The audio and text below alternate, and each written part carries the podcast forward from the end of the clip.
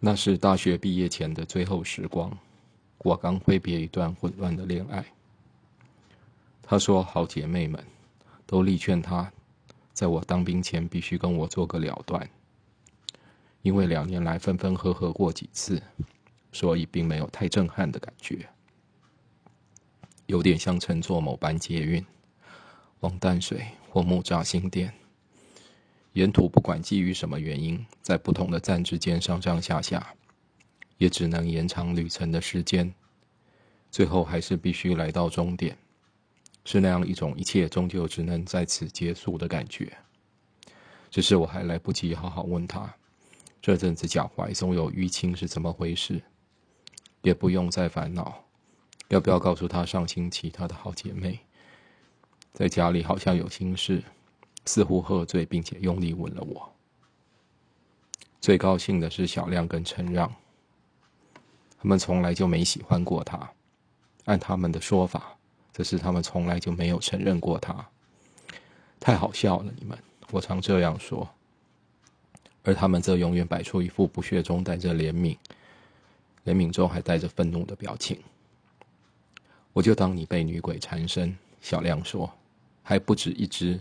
是一群女鬼，身边还有女鬼。小让说：“意见表达完就够了，我可不打算陪你们演《水浒传》。”我说。于是感到满意的两人都说我应该去找些正事来做，会忘记的比较快。毕竟学校几乎没课了，日子太闲了。但我说我为什么要忘？他们说别傻了，人类的脑容量那么有限。用来记过去式做什么？想想也有道理。否则，我从来算不上是打工族。为数不多的经验里，多半是陪朋友一起去，更像玩耍。一不做二不休。这次我打算做到当兵前一天为止。一直做着就能赚钱，又能练习说英文，这种好工作是学长你我才给介绍的。记得那时学妹是这样说的，是吗？那何不给我介绍个一直躺着就能赚的？我心想，也仅限于心想。真正躺着就能赚的工作，这像无尾熊一般单纯老实的学妹是不会有门路的。何况能有机会跟外国人练习英文，这点确实引起了我的兴趣。好啊。下次有机会记得立刻找我去。经过几次询问后，有点懒散的我，像西伯利亚的黑森林里从一整季的冬眠里苏醒过来的大黑熊，终于下了决定。那是一份在世贸中心展览馆的工作，确切的工作位置在入口处的服务台。我们的任务就是在展览期间协助前来参展的国内外买家。办理证件、证件登记、会场指引之类的大小事。所谓一直坐着就能赚钱的形容，显然有所夸大。基于买主在服务台外是站着，许多时候为了更有效率的提供服务，我们也必须站起来才好说话。加上三不五时需要到其他触手搬来会场导览、登记表、纪念品等东西补充，整天下来。站立的时间，并不少于坐着。但无论如何，这确实是一份我喜欢的工作。被人力资源公司抽用后的时薪仍有三位数字，远高于一般的学生打工行情。男生也不像女生必须穿制服，只需自行着西裤加衬衫配领带。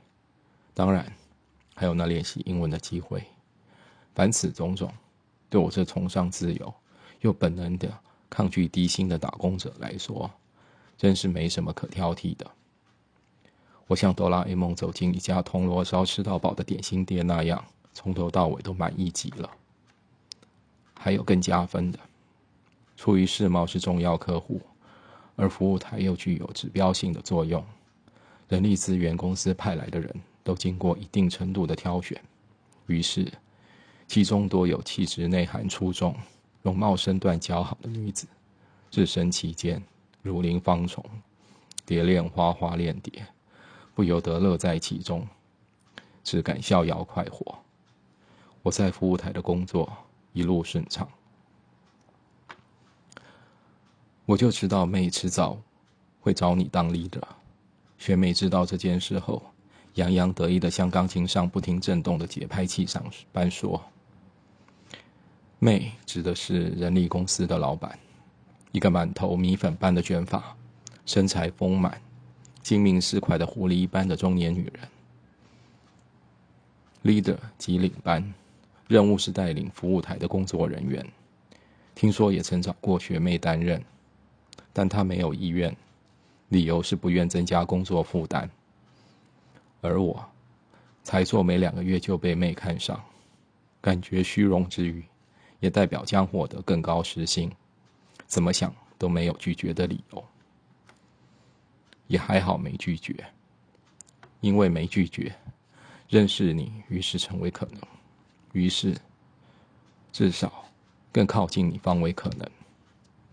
那天穿云破日，你乘着金色马车而来，光芒万丈中，我在凡间目睹天使的模样，是刻于一九四四年六月六日诺曼底登陆相辉映的人类历史上的最重要一天。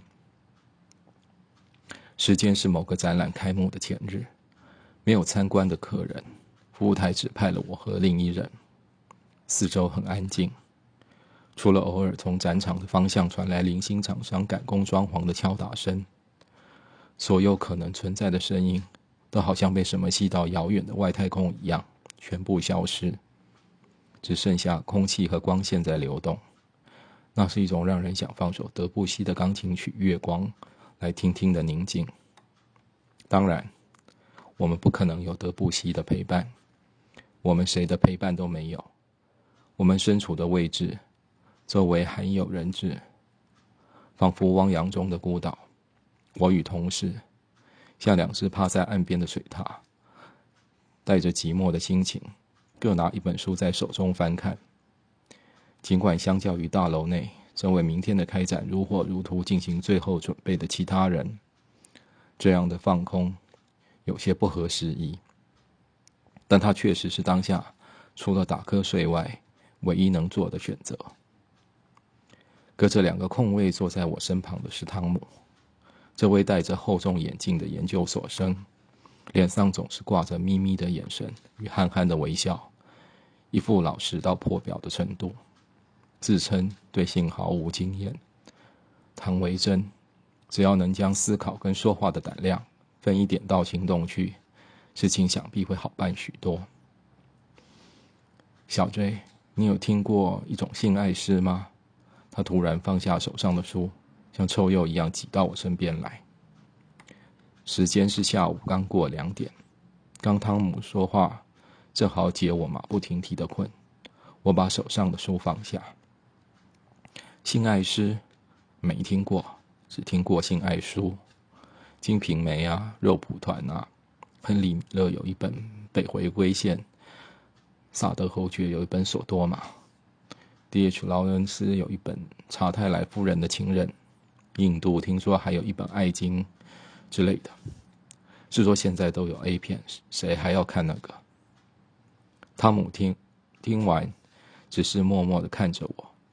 隔了几秒才开口，你懂得还真多，刚好而已。我本能的谦虚起来，免得汤姆太崇拜我。不过啊，我问的不是性爱诗，是性暗示。性暗示，我有听过啊，而且这种东西不一定要用文字来传达吧？你不能跟别人讲哦。我就常常觉得妹每次跟我讲话的时候。不论眼神、语气、腔调，就连换气的声音都充满性暗示。汤姆听完，看着我，又沉默了几秒。我不是说性暗示，那你到底是说什么？性爱诗，老师的诗啊？性爱诗，他又复诵一遍。顾名思义，教人如何性爱的老师。我看着汤姆，他的表情非常认真，认真到目光激射出去可以让石头爆开的程度。啊，没听过，要那个做什么？还能做什么？我听完叹了一口气，拜托你先去正常交个女朋友。我困也消了，准备重新拿起书，不是不想陪他说下去，是实在不知要怎么说下去。小坠，我不敢一个人去，你跟我一起去性爱室那里好不好？我晕，可以不要吗？为什么不要？你要帮帮忙，我跟你去。我们两个大男人一起去找性爱室是想怎样啊？你要也是跟你的女朋友去才对嘛。如果有女朋友，我还用去吗？先去了，以后才好交女朋友嘛。我都不知道你在说什么。现在想想，老实说到现在还是不知道。这样的话，那我只能去日本应征演 A 片了。啊？我听完又晕了。去到那里以后，导演应该会教。他说：“我被完全打败，口吐白沫，倒地不起。汤姆也败了，腿上的像一颗被戳破的水球那样，慢慢萎缩回原本的位置。反正怎样都无所谓，我还有我的书陪伴就好。手捧书本的我，看起来应该像在用功 K 书，正为赴京赶考勤奋准备。”我很满意这种七 D 效果。正当抱着这份凛然的态度，读到某个关键处，眼看就要整个人钻进书里去时，一股声音在我前方神谕般降临：“对不起，请问小 J 在吗？”大概是方才读得太入神，那声音乍听之下感觉有点不确定。说话的人对自己的话语似乎不太确定。我对自己听到的话语是否确实存在也不确定。放下书，我迅速举头，暂时不管才读到一半的内容。我就是，一抬头我便说，看都还没看清楚对方。过了几秒我才看清楚，我才看清楚你，历史性的一刻就此发生。非常确定心脏被什么人用铅块之类的东西狠狠撞了一下，或被什么人用拳头大力捶了一下。那一瞬间，我因其震撼力之猛，几乎要从椅子上跌下来。我立时镇定的同时，心里尚且这样喊出来。事实上，那直击而来的力道是如此强劲而狂烈，以至于当我回过神时，才发现。一只手竟按着胸口，灵魂到底出窍多久？我无法确定。时间像达利名画《记忆的永恒》里的时钟，整个瘫软成面皮状的一片，无法作用。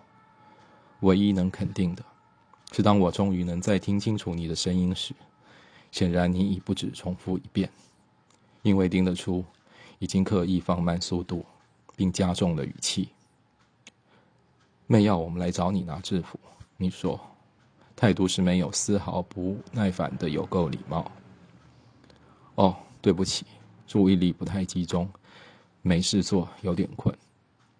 我边说边把手上翻开的书倒掩在桌上，还随手从旁边抓了一叠砖块般的厚纸，从上面压着。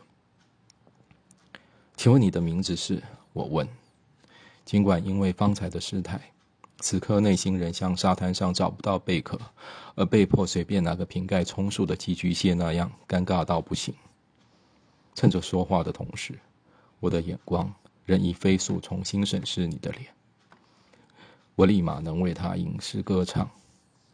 那脸颊是碎时迈入早春的草原，有种刚经净水洗涤的透明感。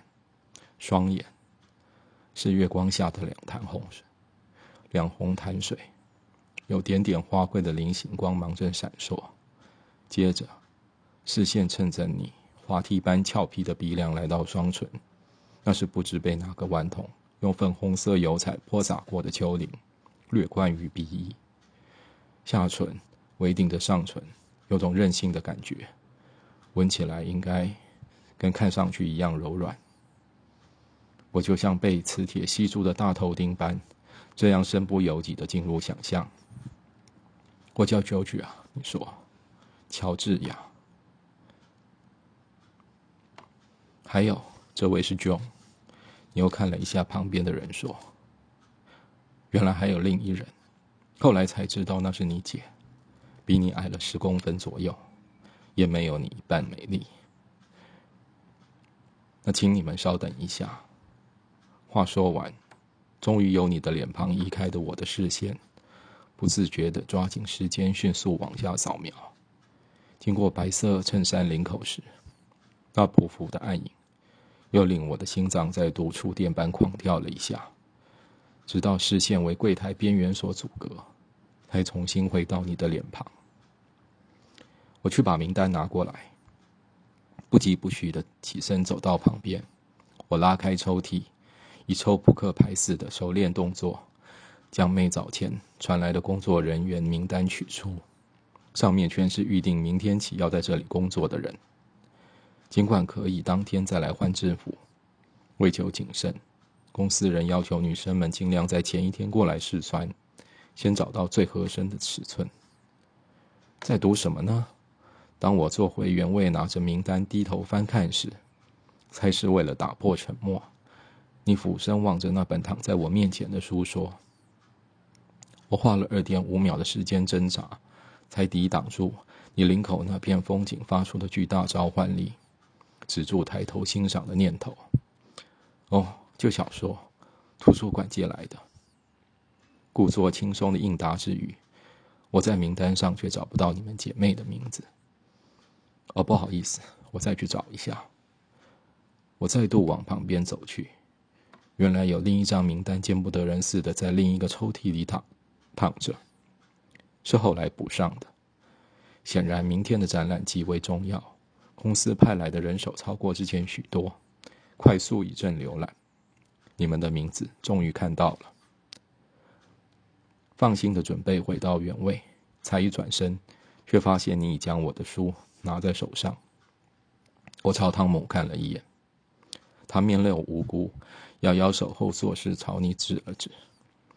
暗示是你自己拿起来的，这部分的真实性我非常怀疑。仔细打量着封面，你将书名念出来，郑重如宣读圣旨。蜡笔小新，哦不，是宣读我的遗嘱。像初吻不能从头再来一次，你对我的认识，就此由蜡笔小新开始。真不是个好主意。我像战败的斗犬般颓然坐下，反正一切已无可挽回。抬头望着你，正读着我方才读到的最后一页，双唇紧闭，偶然平眉，边看似乎边思考，好像有乌鸦在头上盘旋。啊，是看不懂吗？这样也好。我像爬上台灯，眼看就要偷到油的小老鼠般。一阵窃喜，只见正预备翻页的你，眼光突然驻留于书本的某处，接着，像是警报突然解除，所有东西同时动作起来，你的脸庞，也在那曙光乍现的一瞬间展露笑颜，花一般盛放的笑颜，冰川流过会立刻被融化的笑颜，大地都要跟着裂开的笑颜。这是我第一次见你笑，一见你笑，我再也无法装酷，跟着笑开来，完全忘记你应该是看到把裤子脱掉的小新，正破露着小象，做着豆皮寿司，才笑得这么开怀。而这怎么会是一件很酷的事？翻到次页，你笑得更厉害，这下连我都不知笑的重点是什么。很久以后才知道，你那第一次的笑。不是因为小新露出的小象，不是因为他的招牌豆皮寿司，竟是突然觉得小新跟眼前的我很像。见你看好了，我说。可是你不是还没看完吗？你边收起笑容，边将书合上，睁大眼睛疑惑的问：“哦，没有，我看过好几遍了。你拿去看吧。”骗你的。这书昨天才上市，可怜把他借我的承让，买来连拆封都没，就到我手上。但他会原谅我的，他知道我像现在这样，不管怎样都非做上一回好人的时刻并不多。可是，不是跟图书馆借的吗？既然已经看过好几遍的话，应该借了很久吧？应该很快就要拿去还了，不是吗？跟图书馆借的，这你也相信？哦哦，没关系，是从小就常去的图书馆，借久一点不要紧。打电话去说一声就行。好，既然这样的话，我看完以后会赶快拿来还你。话说完，顺手将他往肩上的皮包塞去。没问题，我说。那我现在带你们去试穿制服。我接着说，此刻只想赶快把话题由小心跳开，跳得越远越好。才发现你姐正和服务台里的另一人聊得很开心。像小鸟在花枝乱颤，我完全没注意到。我没注意到的，还有你身穿的那条吊带红裙。我走出服务台才得以一窥全貌。她合身，裙摆落在膝上二十公分的位置，两条皎洁修长的腿，像洒在白令海峡上的月光那样恬静美好的露出来。然后你试穿制服，轻易就找到合适的尺寸。那是服务业常见的大众化款式，米色短裙加外套加碎花衬衫的三件式套装。你走出试衣间，我在心里称赞好看，你在口中说不习惯。然后你对着镜子放下扎起的发束，试着调整自己的模样。那秀发如绸如云，是最让我无法抵挡的大波浪。于是。我知道明天有更好的理由来这里。